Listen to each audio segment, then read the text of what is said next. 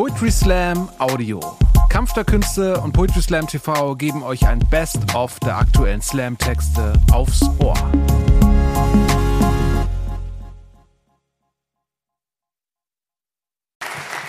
Wow, ja, Wahnsinn, so viele Menschen. Ich freue mich sehr. Man hat immer so das Gefühl, ich habe das subjektive Gefühl, vor, ja, seit guten anderthalb Jahren nicht mehr vor so vielen Menschen aufgetreten zu sein. Also nicht wegen Corona, mich hat nur niemand eingeladen. nee, ähm, Schmarrn, ähm, ich freue mich natürlich sehr, da zu sein und ich freue mich sehr, äh, dass ihr alle hier seid und wir zusammen diesen tollen Abend zelebrieren. Äh, ich habe als erstes äh, einen, äh, ja, einen, einen Text dabei, an dem vielleicht ja, ein bisschen solidarische Kritik, möchte ich es mal äh, nennen, steckt. Ähm, er macht sich Gedanken über Fragen von ja, äh, Konsum und Verzicht und zufällig heißt er auch genauso. Äh, Konsum und Verzicht. Und der Text geht so. Ich liebe Supermärkte.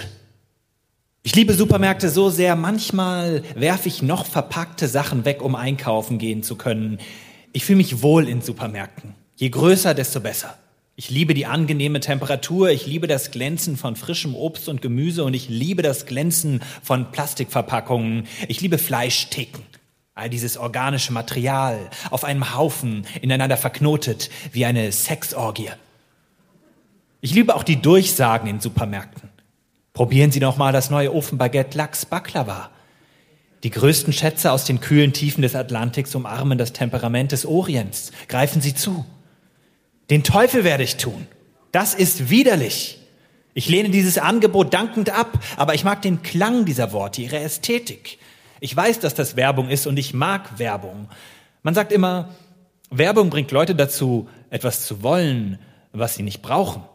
Aber was braucht man schon, wenn man wirklich ehrlich ist? Einen Feuerstein und ein fruchtbares Stück Boden. Aber das ist mir nicht genug. Ich liebe Supermärkte. Ich bin kein Feind des Konsums. 15 Sorten Buttermilch zum Beispiel, scheiß drauf. Gib mir 25. Ich schleiche nicht mit gebeugtem Haupt an den Regalen entlang und schäme mich für die ganze Buttermilch und die tausenden Sorten Chips. Jeder Mensch braucht seine eigene Sorte Chips. Das ist die Welt, in der ich leben will. Der Skandal ist doch nicht, dass wir zu viel Auswahl haben. Der Skandal ist, dass Menschen verhungern, obwohl die Ressourcen vorhanden sind, sie zu ernähren. Natürlich stößt man dann irgendwann auf ökologische Probleme, auf Verteilungsprobleme bei 7,4 Milliarden Sorten Chips. Aber das sind die Probleme, von denen ich erwarte, dass Leute in weißen Kitteln sie lösen. Es gibt nicht genug Fleisch für alle Menschen, nicht genug Tiere. Aber mittlerweile züchten sie Fleisch im Labor. Da kann ich doch nur sagen, lass die Kuh in Ruhe und programmier mir ein Steak-Wissenschaftsdude. Ich verstehe die Leute nicht, die immer weniger wollen. Jeder, der schon mal in einem Reformhaus war, weiß, was ich meine. Da laufen Menschen herum mit einer Körperspannung wie verwelkte organische Lauchstangen. Sie reden so leise, dass die Kassiererin mehrmals nachfragen muss, bis sie verstanden hat, was die Person will, nämlich keine Tüte und keinen Kassenzettel. Am liebsten wollen sie verschwinden. Und ich denke mir, weniger wofür? Einfach aus Prinzip, aber warum nur? Klar kann ich auch Haferflocken aus einem Eimer löffeln. Ich kann sogar Haferflocken aus demselben Eimer löffeln, in den ich scheiße, um Ressourcen zu sparen. Aber was zum Teufel hilft das den Menschen, die hungern? Du kommst von deiner Indienreise zurück und sagst, ohne dich zu schämen, dass du es beeindruckend findest, wie arm dort alle sind, aber obwohl sie mit so wenig auskommen müssen, trotzdem voll glücklich. Da könnte man sich echt ein Beispiel daran nehmen. Und du bist zu dumm, um zu verstehen, dass diese Menschen sich ihre Armut nicht ausgesucht haben. So wie du, wenn du auf Goa drei Wochen auf einem beschissenen Baum lebst, um dann zurückzukehren in dein Leben voller Snacksalami und Ofenbaguettes. Und du tust so, als würden diese Menschen keine Snacksalami wollen. Natürlich wollen sie Snacksalami, du Arschloch. Ich sage Ja zu Snacksalami und Ja zu Supermärkten, aber deswegen sage ich doch nicht automatisch Ja zu Tierquälerei, Ausbeutung und Konsumwahn. Warum geht nur alles oder nichts? Wenn ich Ja zu Bio sage, warum muss ich automatisch auch Ja sagen zu verpackungsfreiem Einkaufen, autonomen Gemüsegärten, Mülltrennung, Ja zu Müll sparen, so lange, bis man nur noch einen einzigen Lappen zum Brilleputzen, Tellerwaschen und Arsch abwischen hat? Ja zu Körnerbrot, das so schwer ist, dass man es mit einer Schubkarre nach Hause fahren muss. Ja zu gehäkelten Mützen, die aussehen wie Topflappen. Warum geht nur entweder alles oder nichts? Adorno nennt das Ticketdenken, ich nenne das große Scheiße. Warum kostet im Unverpacktladen in meiner Straße 100 Gramm Nudeln 3 Euro? Warum kann ich nicht im Discounter unverpackt einkaufen? Warum muss ich reich sein, um gut und moralisch zu leben? Wenn die grüne Revolution nur aus den Vorstädten und den gutbürgerlichen Altbauten und Hipstervierteln kommt, wie viel kann sie ausrichten? Klar kann ich im Wald leben in einer Hütte. Klar komme ich aus mit einem Shirt, einem Stuhl, einem Eimer. Vor allem einem Eimer. Wozu brauche ich iTunes? Ich kann mir selbst ein Liedchen spielen auf einer Flöte, die ich aus meiner eigenen getrockneten Scheiße geschnitzt habe. Aber was zum Teufel hilft das Menschen, die hungern? Was hilft es, wenn du mit dem Kanu nach Malle paddelst, um die Flugreise zu vermeiden, während manche Firmen ihre gesamte Belegschaft täglich zwischen Frankfurt und Düsseldorf pendeln lassen, mit dem Flugzeug? Man sagt, Konsum lenkt ab von den wesentlichen Dingen. Aber wesentlich ist mir mein Wohlergehen und das meiner Mitmenschen wesentlich. Ist mir die freie Entfaltung meiner Persönlichkeit und dieselbe Möglichkeit für alle anderen. Der Konsum an sich steht mir dabei nicht im Weg. Natürlich will ich meine Nutella Bolognese lieber in der befreiten Gesellschaft essen. Aber dass die befreite Gesellschaft mit Nutella Bolognese nicht zu machen ist, das stimmt nicht. Ich will das, was ich hab. Und ich will mehr, nicht weniger. Ich will Fanta-Brunnen in den Straßen. Ich will Kräuterbutterberge und Erdbeermilch sehen. Ich will 8000 Geschmacksrichtungen von allem. Sie müssen nicht echt sein, nur köstlich. Ich will das gute Leben jetzt und in alle Ewigkeit für alle. Ich will, ich will, ich will, ich will und ich schäme mich nicht dafür. Denn ich liebe Supermärkte.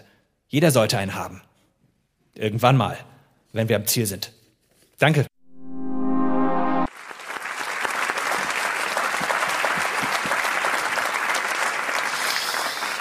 Ja, vielen Dank. Nachdem jetzt der obligatorisch politische Text aus dem Weg ist, äh, würde ich gerne zu den wirklich wichtigen Dingen des Lebens kommen.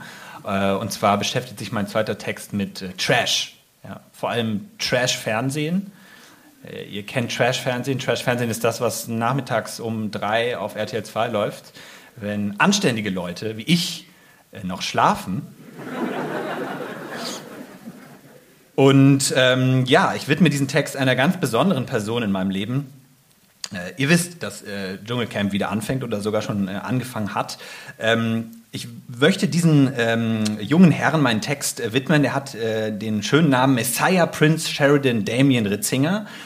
Und Messiah Prince Sheridan Damien Ritzinger ist natürlich, äh, gebildete Menschen wissen das, unser noch amtierender Dschungelkönig. Es hat im letzten Jahr kein Dschungelcamp äh, gegeben wegen Corona. Deswegen ist er seit äh, zwei Jahren äh, Dschungelkönig und damit hat er eine längere Amtszeit als manche österreichische Kanzler zum Beispiel. Äh, und er ist der Schirmherr dieses Textes. Ähm, und äh, der Text trägt den Titel Ich bin ein trauriger Akademiker, der versucht, sein niedriges Selbstwertgefühl durch die Abwertung von Trashkultur aufzupolieren. Holt mich hier raus. Und er geht so. Ich kann nicht mehr.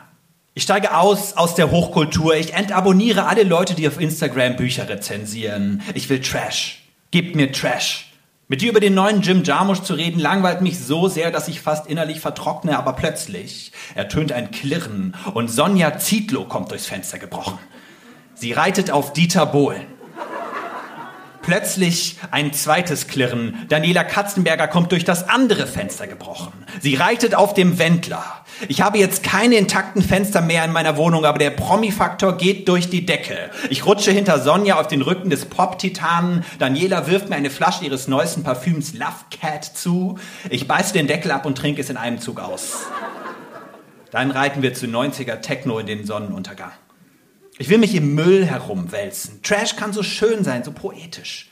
Daniela Katzenberger bringt einen Klodeckel mit ihrem Gesicht drauf raus und nennt das Ganze Katzenklo. Wie wundervoll. Daniela Katzenberger hat 1,6 Millionen Abonnenten auf Instagram. Das nennt man Macht. Daniela Katzenberger hält auf Instagram einen Energy Drink in die Höhe und kriegt dafür vom Hersteller 5000 Euro. Wenn ich ein Foto mit einem Energy Drink hochlade, kriege ich eine Nachricht von meiner Mutter, in der steht, pass aber auf, sonst kannst du heute Nacht wieder nicht schlafen. Mich interessieren nur noch Prominente mit hohem Trash-Faktor. Wie ermittelt man den Trash-Faktor von Prominenten, fragt ihr euch. Es ist sehr einfach. Je mehr Berufsbezeichnungen auf Wikipedia, desto höher ist der Trash-Faktor. Jenny Müller ist Influencerin, YouTube-Persönlichkeit, Designerin, Schauspielerin, Sängerin, Moderatorin, Entrepreneurin, Handmodel, Fußmodel, Face-Model, Hutmodel, Schmuckdesignerin, Bildhauerin und Schornsteinfegerin.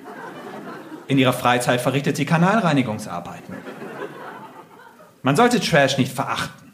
Trash ist ehrlich. Trash spricht das Verdrängte in uns an. Trash ist ein kostenloser Therapeut. Wer die Nase zu hoch für Trash trägt, verpasst was. Das ist wie beim Dschungelcamp. Die Leute denken sich immer Dschungelcamp. Das schauen doch nur Menschen, die parallel auf dem Fliesentisch Crystal Meth kochen und in der Werbepause ihre Kinder schlagen. Weit gefehlt. Das Dschungelcamp wird zum Beispiel überdurchschnittlich häufig von Akademikern geguckt. Die Autoren der Sendung richten ihre Gags schon seit Jahren auf Zuschauer mit Hochschulabschluss aus. Das bedeutet, dass Meth-kochende, Kinderprügelnde, Plattenbaubewohnende, ausschließlich durch den Mund atmende Chantals und Kevins, auf die ihr herabschaut, vielleicht in fünf Jahren beim ins Dschungelcamp reinseppen, zueinander sagen, das ist doch diese Scheiße mit den unlustigen Akademikerwitzen, mach mal lieber hart, aber fair, das sind doch Leute, mit denen wir uns identifizieren können. Und am allerbesten sind die Leute, die nur ironisch Dschungelcamp gucken und denken, sie tauchen in den Quoten nicht auf. Das macht natürlich eine Menge Sinn. Ich bin mir sicher, wenn RTL ihre Werbeeinnahmen berechnet, sagt irgendjemand, scheiße, wir haben vergessen, die 20% ironischen Gucker abzuziehen. Nein, man muss sagen, ja, ich schaue Z-Promis dabei zu, wie sie freiwillig ihre eigene Würde mit Füßen treten. Ich bin Trash-Konsument und stolz darauf. Du gehst Containern, ich schaue Bachelorette, wir essen beide Müll. Und ich weiß, was ihr sagt. Ihr sagt, die Unterhaltungsindustrie mit ihrem singulär ökonomischen Interesse perpetuiert mit ihrem utopischen Glanz die Verfangenheit des Individuums im falschen Ganzen, indem sie gleich einer rhizomischen Struktur immer gleiche Imaginationen entwirft, die den Zirkel der Verwertbarkeit per Definition nicht durchbrechen können. Was man halt so sagt. Und ihr habt wahrscheinlich recht. Die Unterhaltungsindustrie ist eine Geldmaschine, die die niedrigsten Instinkte in uns anspricht. Aber glaubt ihr vielleicht, Verlage wollen kein Geld verdienen oder Indie-Kinos? Der Müll ist euer Sündenbock für das Schlechte und Niedrige im Menschen, aber im Grunde zeigt er nur die Wahrheit. Trash ist anspruchslos und dadurch so befreiend. Ihr wisst vielleicht nicht, wer Messiah Prince Sheridan Damien Ritzinger ist, aber Messiah Prince Sheridan Damien Ritzinger weiß, wer ihr seid. Und er ist für euch da. Danke.